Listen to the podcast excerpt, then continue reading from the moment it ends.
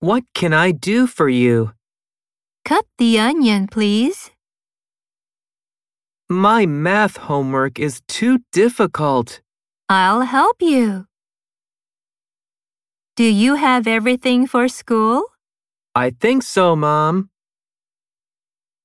Hi, Risa. Did you go to the concert? Yes, Daddy.